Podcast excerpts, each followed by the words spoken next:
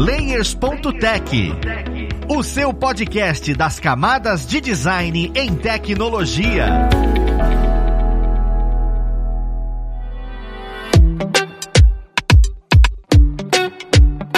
Olá, ouvintes! Eu sou o Luiz Lima, designer e professor aqui na plataforma Alura, e vou mostrar mais um Layers.tech, o seu podcast das camadas de design em tecnologia. Na conversa de hoje, nós vamos falar sobre a profissão cenarista. A gente já falou e abordou sobre várias áreas dentro da ilustração, dentro do artista visual, mas a gente nunca falou sobre quem constrói aqueles ambientes maravilhosos. Eu acredito que seja isso, mas nós vamos conhecer melhor no papo. Vamos lá conhecer quem vai ajudar a gente. Nós temos hoje como convidada a Paula Abreu, ela que que é autora de vários projetos audiovisuais, trabalhou como freelancer em Cartoon Network, em Disney, na Netflix e é cenarista. Olha que interessante. Seja bem-vinda, Paula. Muito obrigada pelo convite, adorei a apresentação. Como eu falei, sua voz é muito tranquila e calma e eu vou botar você para falar todas as coisas minhas, porque eu não tenho essa fluência toda para falar em podcast. Agora você me deixou com vergonha mais uma vez, mas eu agradeço perfeitamente a sua presença. e juntamente com a Paula, nós temos aqui mais uma vez o ilustre Rafa Nunes. Ele que tem os seus cursos na Alura e hoje está atuando como lead 2D Artist na Lumen Games. Seja bem-vindo, Rafa. Oi, Luiz. Oi, Paula. Oi, gente. Tudo bem? Sempre um prazer estar aqui. Chama mais vezes. Chamarei com certeza todos vocês. O prazer é nosso. É uma maravilha tê-los aqui. Eu acho engraçado, né? Porque a gente já conversou aqui no Les algumas vezes sobre artista visual. Essa área de ilustração, essa área da arte visual vem crescendo tanto. Eu venho aprendendo tanto quando eu vou gravando os episódios, e isso me surpreende demais. E eu queria começar definindo, né, o que é de fato o cenarista, porque vem a palavra concept artist, e às vezes a gente imagina que o concept artist também trabalha com cenário, porque quando a gente vem cenarista, vem só a ideia de, não, você faz faz ambiente, faz cenário e pronto. Mas eu queria entender que dentro de um projeto, né, qual é a responsabilidade da pessoa cenarista que está atuando ali? O processo audiovisual é uma coisa muito grande e complexa e é a mesma lógica de construir um carro, porque são várias pequenas peças que são feitas individualmente, é como se tivesse uma grande, como é que chama aquela coisa que você vai colocando as peças? Eu chamo de esteira, né? Isso, imagina que é uma grande esteira que vai passando e cada hora vai chegando uma pessoa e colocando uma partezinha a mais.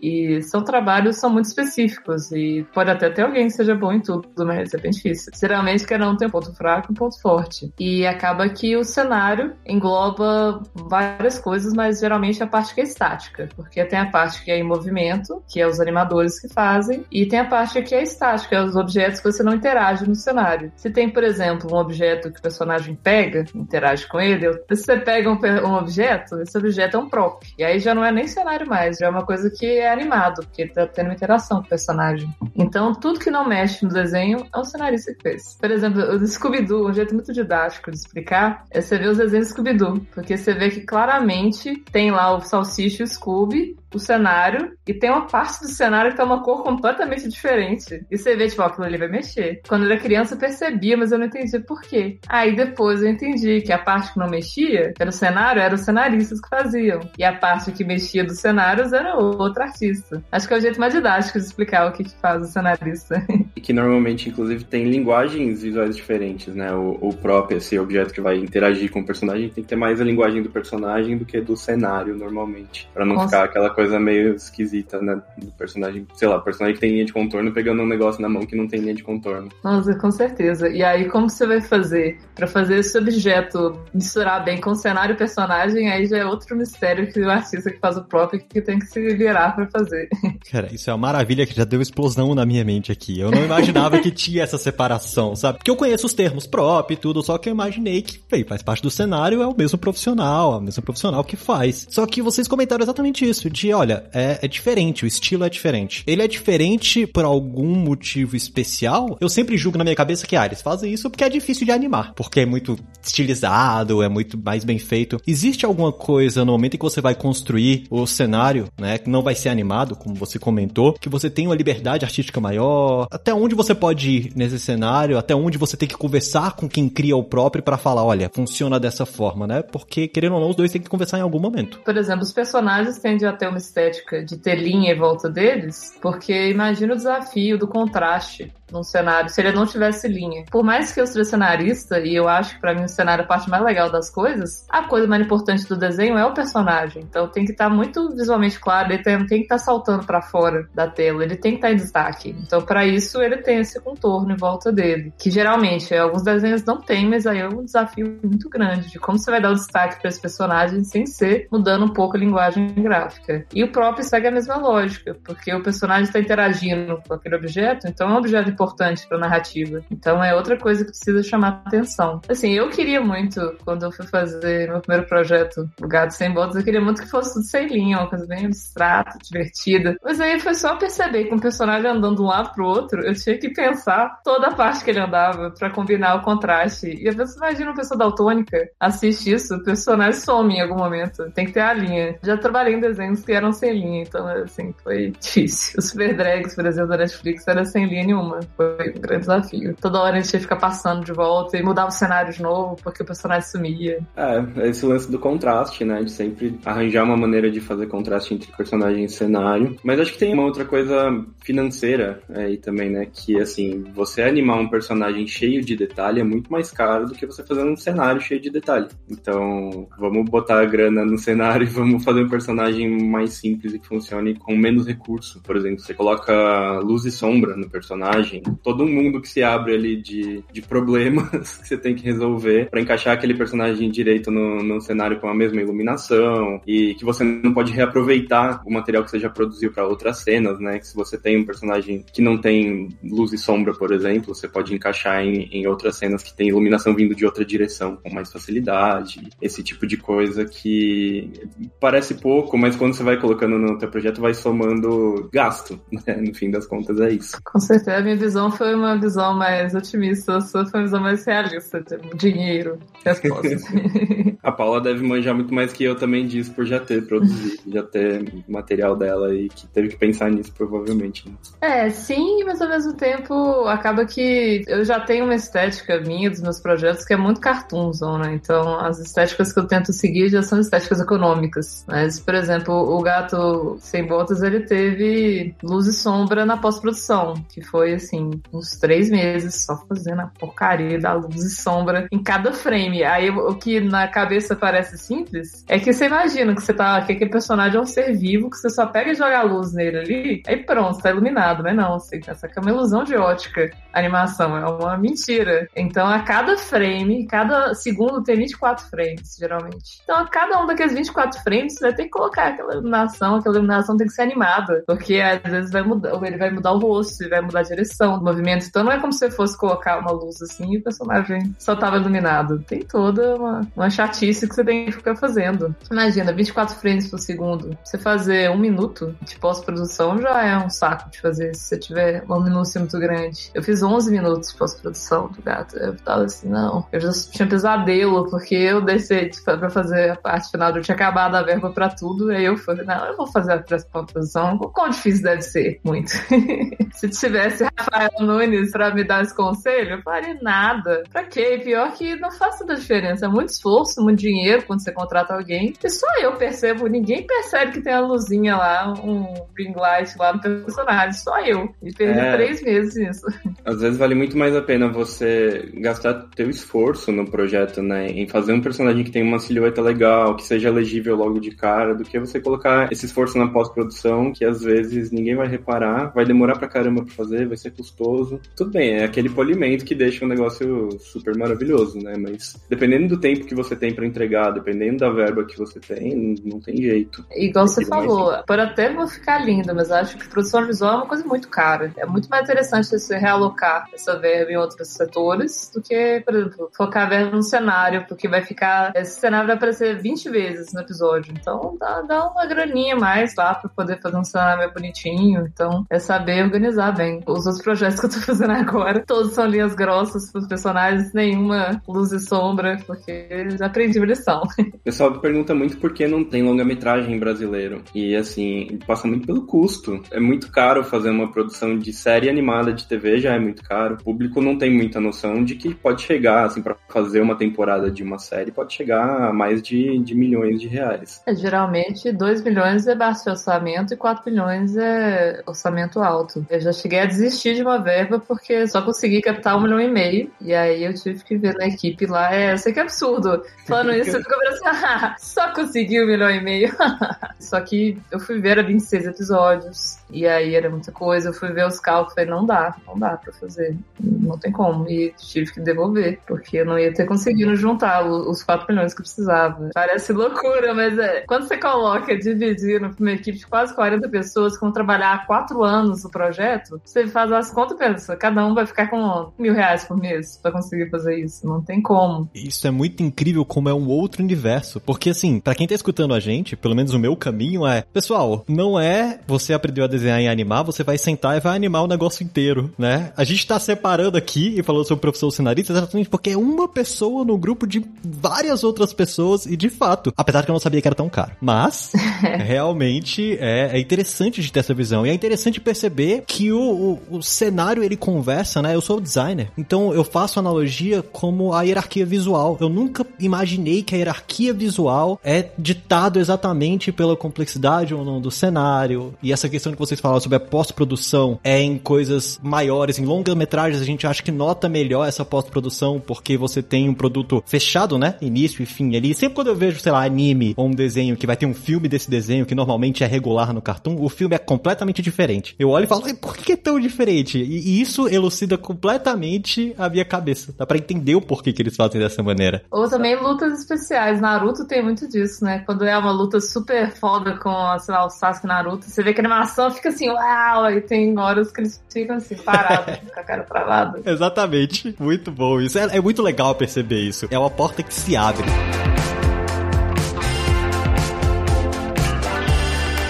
A gente tá falando muito de animação. A pessoa cenarista, ela atua só em animação ou a gente consegue extrapolar isso para outros mercados hoje? Por exemplo, de game, né? Dentro de game, quadrinho, eu não sei. Ele funciona mais específico dentro de animação? É mais aplicado ou não? Eu acho que o quadrinho combina mais com quem é storyboarder, né? Que eu acho que o quadrinho acho que envolve, inclusive, que profissão admirável, porque a pessoa que faz quadrinho tem que saber praticamente tudo do processo audiovisual para conseguir transmitir um roteiro com o enquadramento certo com as cores certas, tem que ter noção de composição de personagem, de tudo. O storyboarder, que é o mais próximo disso, que é uma profissão que também você tem que saber tudo. E, então, acho que o cenarista, ele fica um pouco mais limitado para fazer as partes estáticas, mas, igual você falou, games também tem essa conexão, é a mesma lógica. Muita coisa da lógica do game só muda a plataforma que você edita, mas o, o jeito, o processo em si é a mesma coisa. Você tem lá várias camadas para você conseguir interagir as coisas. Já trabalhei para muitos projetos de jogos também. Inclusive, uma área que tá bem mais grana, gente. Esse negócio de cenário para animação dá dinheiro, não. Já tô falando, vocês têm que fazer por amor mesmo, porque dinheiro que é bom nada. Mas... É, game é um mercado que tem muito mais dinheiro em geral, né? Nossa, games é assim, ó. e é um mercado que cresce, né? Vem crescendo. Até por isso que ele vem sendo mais valorizado. A animação tá aí há muito tempo e a valorização, eu sinto que tá ganhando mais espaço por agora. Até é legal a gente falar sobre essa profissão por conta disso. Eu vejo o irmão do Jorel ganhando espaço absurdo lá fora, tromba trem, acabou de ganhar um filme. Então é legal ver que tá ganhando esse espaço, mas game estourou muito mais. E, tem que pensar também que o game também envolve animação, porque é uma, só que é uma animação que você controla o movimento do personagem. Então, assim, é animação também, só muda um pouco a linguagem de comunicação. Eu tô produzindo dois curtas e dois jogos. É tudo a mesma linguagem, sabe? Eu não entendo nada de Unity, que é o programa que tá sendo programado, mas todo o resto eu consigo. Então, eu consigo ir direcionando mais ou menos, apesar pode ser outro jeito de conversar, mas do mesmo assunto. As necessidades são diferentes, né? São muito específicas de cada um. Na animação, a gente faz cenário pensando que é tipo um palco de teatro. Vai ter que ter um espaço aberto para os personagens andarem, interagirem ali e tal, né? Mas é muito mais fixo do que no videogame em geral, né? No videogame, a pessoa que está interagindo ali, jogando, tem muito mais controle do que está acontecendo e para onde vai, de como vai construir a narrativa. E o cenarista num, num game tem que pensar nisso, né? Tem que pensar que tá construindo um uma fase do jogo. Então, o personagem tem que ir de um ponto até o outro, tem que fazer tal coisa para desencadear uma outra ação naquela fase. Isso tudo faz parte do, do papel de quem tá trabalhando com um cenário que é, inclusive, chamado de level design, né? Eu também sou designer gráfico, eu formei em design. Então, antes de eu começar a desenhar, eu trabalhava como designer gráfico e depois eu fiz a, a ponte. E nos jogos, você falou que é necessidades diferentes, eu sinto que é, o, é a junção do designer gráfico com o ilustrador. Porque no jogo, mais importante que a animação, é muito mais importante você transmitir a mensagem claramente do que a parte estética mesmo. Então é quase como você. Eu sinto que fazendo frila de jogos a gente é um designer. Porque a parte mais importante é deixar claro onde é os botões, como é que vai ser o fluxo do movimento daquele personagem. Todos os cenários tem que meio que forçar o personagem a criar aquela ilusão de que ele pode escolher qualquer um dos lugares, mas ele vai para aquele canto. Então é tipo, é quase uma, um processo de design gráfico.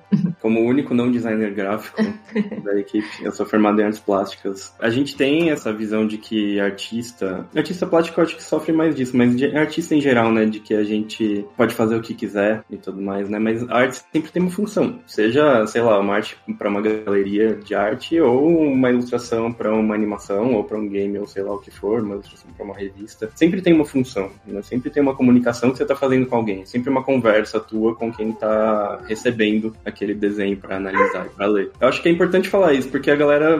Eu vejo muita galera que tá começando a desenhar, assim, pensando que pode fazer qualquer coisa, e pode fazer de qualquer jeito, do jeito que tá na cabeça, né? E não é isso. Tem um monte de restrições, um monte de coisa pra gente pensar durante o processo. Eu tinha essa mesma coisa, eu pensava exatamente assim. Quando eu era mais nova, eu ficava muito frustrada, porque eu queria, eu sempre quis fazer conteúdo, eu sempre quis fazer projetos, e sempre quis contar histórias. Eu ficava puta, porque eu sempre tentava passar as coisas e queria contar mil histórias. E todos os conselhos que as pessoas que já eram experientes me davam, falavam, simplifica, deixa claro, isso tem que ficar no jeito que as pessoas entendam. Eu falo, não, mas a minha ideia é genial, que envolve tantas coisas, o universo muito grande, não, não dá pra eu simplificar em um arquétipo, simplificar em uma coisa pequena não tá assim, senão ninguém vai entender, ninguém vai ligar pra essa história. Então foi um, um, grande processo eu aprender que é isso, né? As coisas têm que ser claras. A gente acha que isso quer dizer que vai deixar o projeto mais fraco, às vezes, vai deixar o processo, um negócio mais genérico. É, pô, tudo tem que ser um pouquinho genérico, senão a gente não entende. A gente, hoje em dia, na sociedade é muito difícil focar em um assunto só, em uma coisa só, né? Então, tem que ter o mais claro possível, mais mastigadinho, pra gente conseguir. O audiovisual é isso, usar todas as ferramentas possíveis para poder fazer a pessoa focar naquilo. Não vai existir outra coisa. É a base da comunicação. Isso diz muito com o design. E mesmo que isso, inclusive, é uma frustração para quem começa a estudar, vai querer construir um game, vai querer construir uma animação. É uma frustração porque você acha que a sua ideia vai ser representada exatamente como está na sua cabeça. E muitas vezes a gente tem que pensar que tudo bem, você tem que colocar a sua visão ali, mas você está entregando isso para alguém. O produto começa a ser entregue para uma pessoa. São outras pessoas que vão consumir aquilo ali, vão ter interpretações diferentes. Você tem que ter essa liberdade. Você tem que deixar nascer a criança e essa criança você cria para o mundo. Não necessariamente Exatamente. é para você.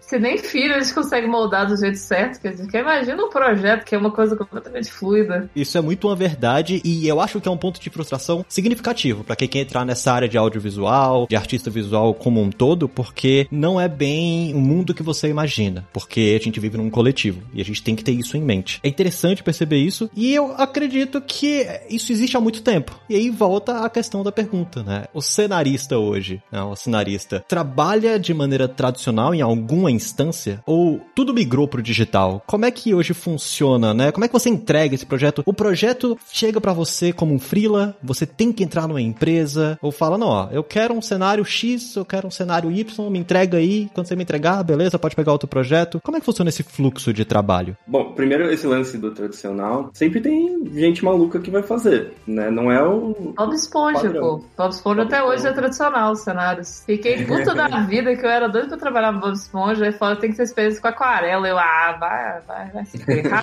pois eu desenho muito bem, sem ser na aquarela, eu finge que eu faço aquarela no Photoshop, mas não, precisa ser tradicional. Do mundo dos games, o Cuphead. É um Sim. exemplo recente Nossa. que é maravilhoso e é tudo feito à mão. Eles fazem tudo à mão, escaneiam depois e botam na, na engine do jogo o mínimo possível pelo computador. Assim, o processo passa o mínimo possível pelo computador. Mas é exceção, né? E até quando eles fizeram a adaptação para animação, eles simulam o tradicional, mas no, no, digital, porque é pauleira, né? A animação é o é. mil vezes a quantidade de cenários. Em games, normalmente as animações são mais simples, né?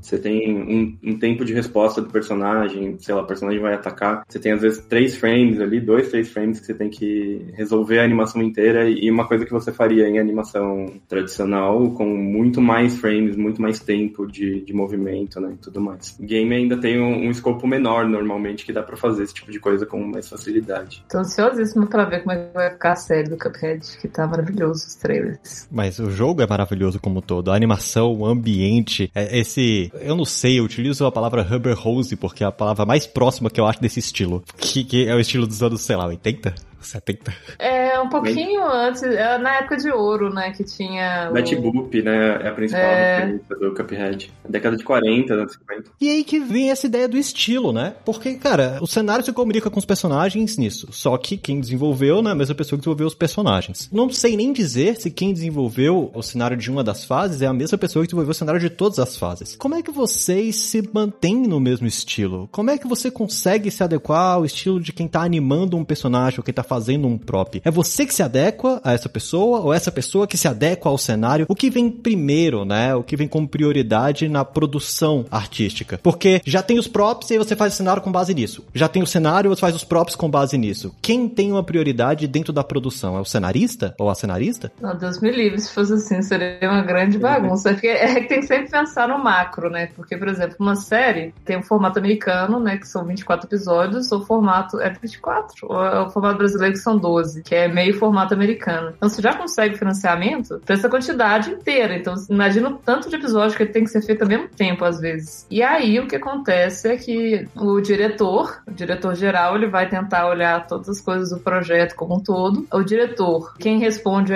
a ele, quem é abaixo do diretor nesse caso, eu tô indo até o cenarista, porque tem várias segregações diferentes, mas ó, do diretor até embaixo é o diretor de arte. Aí o diretor de arte, ele vai tentar deixar equilibrado a parte da animação e da parte dos cenários e dos props. Seguindo essa parte da parte visual, né? Você não pega a parte do áudio, que aí já é outra coisa. Aí abaixo do diretor de animação, pode ter também o coordenador, né? Ou então o, o, o diretor de cenários também, eu não sei exatamente. Cada estúdio vai ter um termo diferente, né? Pra colocar. Mas tem coordenador de cenários que vai fazer os masters, que são as cenas que são o guia. Por exemplo, você vai pensar, sei lá, pensando num desenho bobo, tá? Pokémon. Aí vai ter lá o Poké Center. Aí o, o, o, diretor de arte junto do coordenador vão fazer lá o cenário do Pokémon Center, um grande cenário, plano aberto, mostrando o lugar. E aí, com isso, você já tá lá mostrando como é que é a estética, o diretor de animação e o, o coordenador já vão deixar os brushes que usaram, já vai ter a paleta de cor que usa. E aí, abaixo dele já vem as formiguinhas, que são os cenaristas, que vão pegar essas referências e pegar o Poké Center de outros ângulos. Então é isso, é basicamente tem essa hierarquia de baixo para não ter uma bagunça, porque se for uma coisa um pouco solta demais, aí fica totalmente sem conexão nenhuma o cenário do outro, fica parecendo que é coisa de outro mundo. Então tem que ter essas coisas e um profissional para ficar acompanhando, se tá seguindo a risca. Uma coisa meio triste, mas é que não tem muito espaço para criatividade no processo de série de produção, infelizmente, né? Não do de quem tá abaixo da cadeia, porque você tem que só cumprir funções e simular aquele estilo. Quanto maior for a equipe, mais especializada a pessoa tem que ser no projeto inteiro, né? Já trabalhei em projetos que eu era responsável só por pegar a arte de todo mundo e padronizar dentro do que o projeto precisa, né? Porque assim, vai ter uma diferença de uma pessoa para outra, sabe? Invariavelmente vai ter um pouquinho do estilo pessoal ali de cada um. Se você tem uma equipe grande, você pode ter alguém ali que vai pegar esses cenários e meio que padronizar tudo, né? Centralizar. E ser cenarista só é uma coisa que é comum no Brasil, mas se você vai lá para fora, você vê que é muito subdividido. Tem um artista cenarista que faz o layout, que é simplesmente a pessoa que pega o storyboard, que é storyboard para quem não sabe sabe é a parte dos, dos quadrozinhos mostrando o enquadramento tal, e o posicionamento dos personagens. Aí o layout vai pegar esse storyboard e vai transformar aquilo em linhas coerentes com a, a proposta da série. Assim, ah, esse aqui é só um storyboard, um personagem olhando pro outro dentro de uma casa. Ele vai fazer as linhas de acordo com as referências do diretor. Aí depois do layout ainda tem o color key artist, que ele vai colocar uma paleta de cor que vai combinar com aquele mood, com tudo, e que vai estar tá combinando com o mood todo do episódio episódio ou do filme. E aí depois tem o terceiro, que é o que pega o layout e as cores e joga. Então, assim, é, quanto mais, assim, mais organizada a produção, mais subdividido é e é ótimo, porque realmente fica um formigueiro, porque todos estão trabalhando para fazer uma grande obra. Assim, não tem nem como falar que eu fiz sozinho isso, porque todo mundo fez junto. E todo mundo é igualmente importante. É isso aí, pessoas. Quanto mais você fica sabendo, menos a gente sabe. Porque é maravilhoso ver essas segmentações.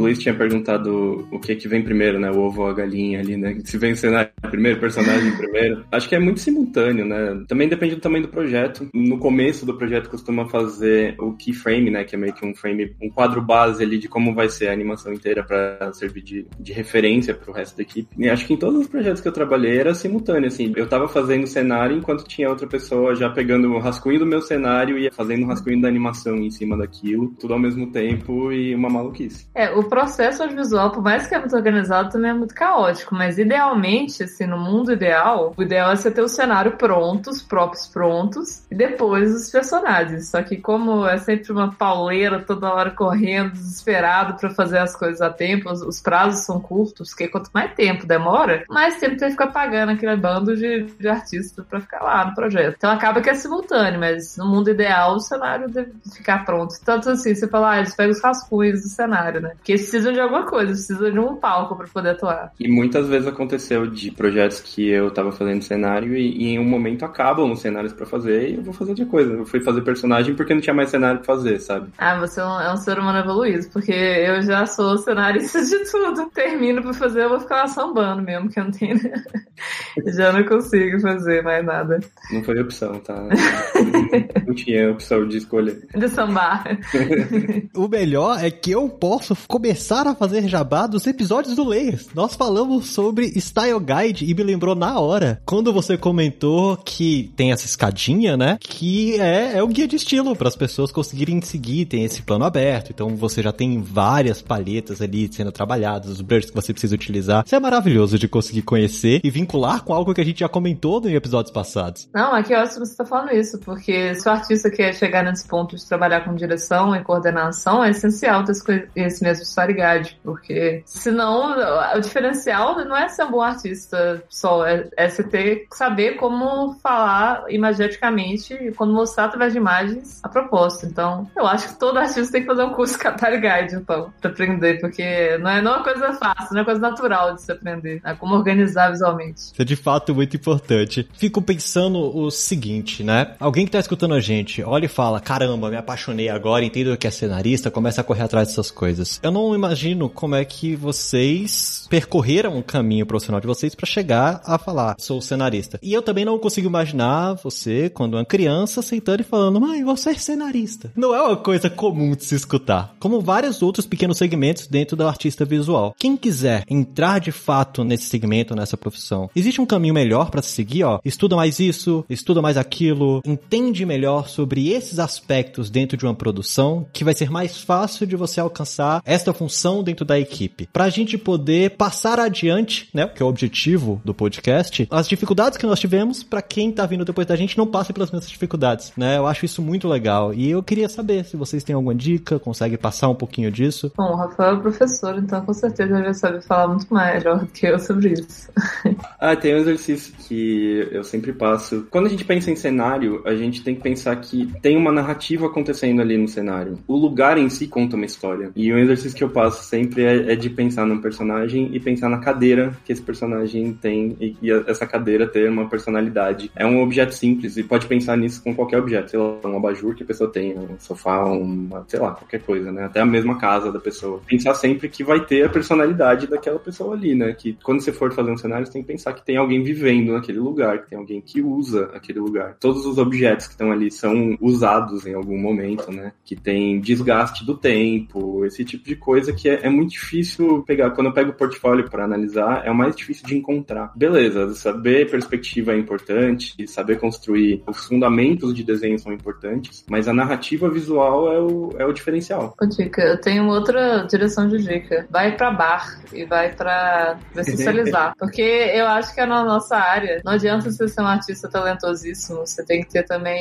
Como vocês aprenderam que é tudo grande processo, você tem que imaginar que as pessoas têm que ser muito simpáticas e tem que ser muito gente boa. Então você quer no projeto uma pessoa que seja muito legal, assim, de tudo. Então tem vários artistas que são fantásticos, mas não conseguem ficar dentro da área porque não são pessoas que conseguem lidar bem com a equipe. Então acaba que os projetos, quem entra nos projetos, não necessariamente é o melhor artista, mas quem se dá melhor com as pessoas. Então eu era a roça lá e saí e fui para São Paulo, fui para o Rio, fui tentar conhecer gente da área, tentar socializar. E acho que as oportunidades maiores de trabalho que eu tive foi sempre atrair bar, conhecendo as pessoas e criando conexões verdadeiras, que no final foi se desenrolando para coisas profissionais. Então acaba que network eu acho essencial para conseguir entrar em qualquer área, seja de cenário, seja de animação. E é uma coisa muito coletiva, então tá sempre precisando de gente nova. Não existe o artista arrogante que ah, tipo, ah, eu não preciso de pessoa, porque precisa. Vai ter sempre gente precisando entrar, não é competição. Então, quanto mais gente que você faz amizade, quanto mais conexão você vai fazendo, melhor para você como artista. Então é isso, vai embaixo, socializa, faça amizades de pessoas da área, que acho que é o melhor jeito de conseguir não só entrar dentro da área, como se manter na área, porque às vezes você fica também datado demais e você não fica rodeado de referências novas, você vai ficando com estilo feio, que é o meu maior medo, inclusive. E não só o estilo, mas as tecnologias também, né? Acho que aqui na Lura é importante a gente falar disso também, porque a gente tem que se atualizar do software que está sendo usado no mercado, ou de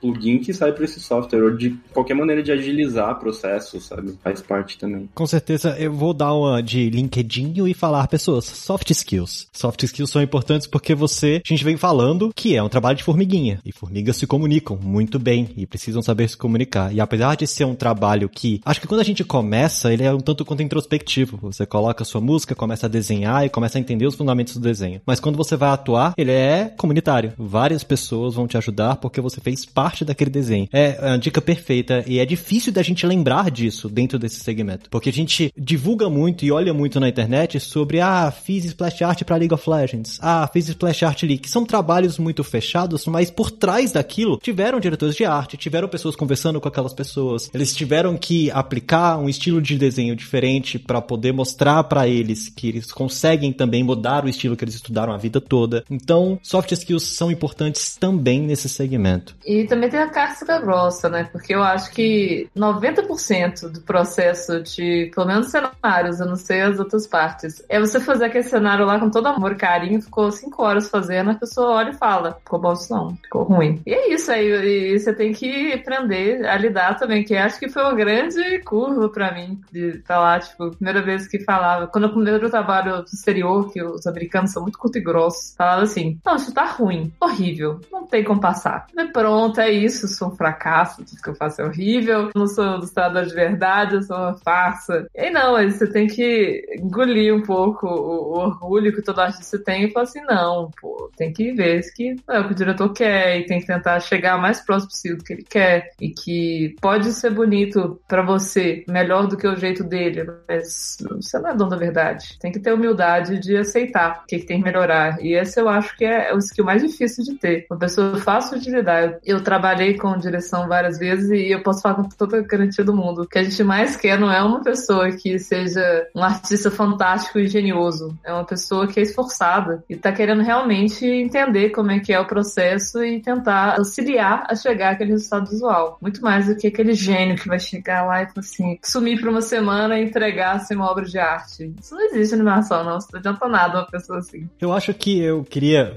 fechar um pouco desse conhecimento perguntando qual é a maior dor técnica do cenarista, da cenarista? O que, que vocês, quando vão desenvolver o projeto, chega naquele momento que você fala, ai, por que, que eu escolhi ser cenarista? Sabe? Porque sempre tem. Eu acho maravilhoso falar bem, mas sempre vai ter aquele momento onde você tem que sim parar, respirar e falar, vamos passar por isso daqui. E é importante saber que tem. É importante você entender que tem isso, que nem tudo são flores, né? Uma das dificuldades foi o que você falou, engolir o ego. Mas tecnicamente falando, com aquele momento que você vai lá e fala, caramba, eu preciso fazer, né? E a gente tende a procrastinar. Primeiro projeto que eu fiz, entrei super empolgado para desenhar um cenário super maravilhoso e aquelas coisas super complexas. E as primeiras coisas que eu peguei para fazer eram textura de chão, era detalhezinho de coisa, sabe? Textura de parede, maçaneta da porta, um zoom na maçaneta da porta. Umas coisas que não são tão legais quanto, quanto a gente queria fazer. Mas que é, às vezes, é a maior parte do que tem que fazer. E tem que ter alguém que faça, e normalmente quem vai fazer é quem tá começando e quem tá entrando na equipe. Eu diria o contrário, na verdade. Eu sei como é que é bom ter pessoas diferentes nesse mundo. Porque quanto mais tempo você vai ficando na área, mais você vai pegando posições de mais liderança. Por exemplo, o carro de cenarista eu já não pego mais, já tenho uns três anos. Vai aumentando o level e eu acho que vai dependendo mais da criatividade. E a criatividade é muito bom no dia que eu tô criativa. É assim, não é todo dia que eu aperto um botão mágico e falo, vou fazer uma coisa bonita. Me dá um desespero, às vezes, eu sentir que eu tô numa área que eu tô, assim, refém de eu estar criativa, porque tem dia que eu não consigo, tem dia que fica horrível o que eu faço. Eu penso, é isso, o que eu tô fazendo é horrível. Eu tô no projeto agora que eu tô fazendo o color key e o environment design das coisas. Então, eu penso, é isso, eu tenho que fazer o color key desse cenário que vai ter uma pica de gente que vai fazer depois os outros e tá um lixo, e vai ser um milhão de lixos sendo feitos disso que eu tô fazendo. E, e eu fico desesperada, e não tem tempo de eu ter essa crise, não dá tempo da produção. Então eu tenho que dar umas surtadas, eu fico assim umas três horas chorando, desesperado, meu Deus, tudo que eu faço é um lixo. Aí pra ter uma hora e meia de tranquilidade e as outras próximas sete horas de trabalho para deixar as coisas prontas. Isso eu acho frustrante. Eu sinto que para fazer serviço para os outros eu acho muito melhor quando eu consigo tirar o cérebro para fora e já ter as coisas mastigadas para mim. Então, eu sinto que é menos pressão. Eu gosto, adoro desenhar parede, adoro desenhar chão, que acho terapêutico fazer. Eu sinto que o processo de criar é muito gostoso, mas dói muito. E eu, eu me sinto muito mal quando eu vejo que estou muito a esmo e dependendo de criatividade. É o oposto do que você falou que te incomoda, né? Para mim é, é, a criação é maravilhosa e a parte da execução técnica às vezes é meio dolorosa, assim. É. Essa síndrome de impostor que você tem com a criação, às vezes eu tenho com a produção. É o contrário, engraçado. Eu só queria que fosse mais, ganhasse melhor pra eu ser cenarista, senão não teria nenhum tipo de dilema para mim. É isso, eu vou ficar aqui desenhando um salário dos outros, estaria feliz lá com as minhas terapias, tá ótimo. Se pagasse bem isso, eu tava só pra sempre. Talvez tenha um pouco a ver com a responsabilidade da coisa também. Querendo ou não, é um cargo de gestão, né? É, exatamente. Então é um cargo de confiança, porque, querendo ou não, o visual do projeto tá boa parte nas suas mãos. Mas é legal perceber que são dificuldades diferentes para as pessoas diferentes. Isso é muito bom de perceber, porque você vai já sabendo que é, é um caminho de aprendizado muito maior do que você ir no lugar onde um mais um é dois e pronto. Então você vai aprendendo sempre, é uma constante mudança, um constante aprendizado, e isso é genial, porque quem trabalha com arte, isso tem que acontecer diariamente, né? Assim como vocês comentaram durante todo o papo.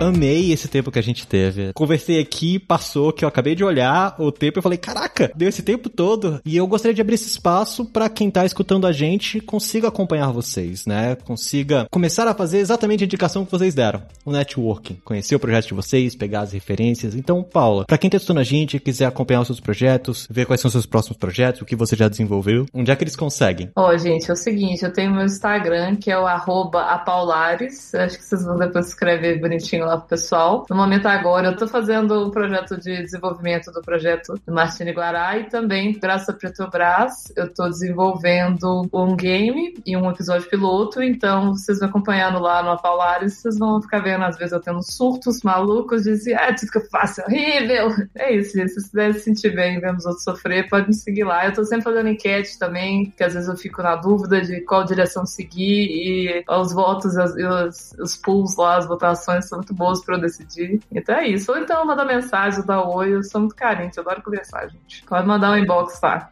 Isso é maravilhoso. Muito obrigado, Paula. E você, Rafa, para quem quiser acompanhar os seus projetos, onde é que eles conseguem te achar? Paula é muito mais ativa nas redes que eu, né? Eu sou meio ermitão, mas eu tô no Instagram, arroba Rafa underline Nunes underline Rafa. E de vez em quando eu apareço por lá e dou um oi pra alguém, ou eu faço algum comentário, mas eu não costumo estar tá lá todo dia, nem nada disso. E aqui na plataforma da Lura sempre, né? Sempre, está aqui com a gente, olha que maravilha. Mais uma vez, muito obrigado pela presença de vocês. Mais uma vez, eu agradeço a você, ouvinte, que está escutando a gente aqui até este momento, entendendo um pouco mais sobre a profissão cenarista, que pelo visto é maravilhosa. E nós vamos ficando por aqui, tá? Lembrando que todos os links vão ficar na descrição, inclusive colocarei também os links de alguns projetos e que a Paula e o Rafa trabalhou para vocês pegarem como referência. E lembra de dar aquele a sua avaliação no agregador favorito. Isso ajuda bastante difundir esse conteúdo e a gente explorar cada vez mais esse universo do artista visual que é muito mais amplo do que a gente imagina. Tá certo? Um abraço e eu vou ficando por aqui. Até o próximo Layers.tech. Fui!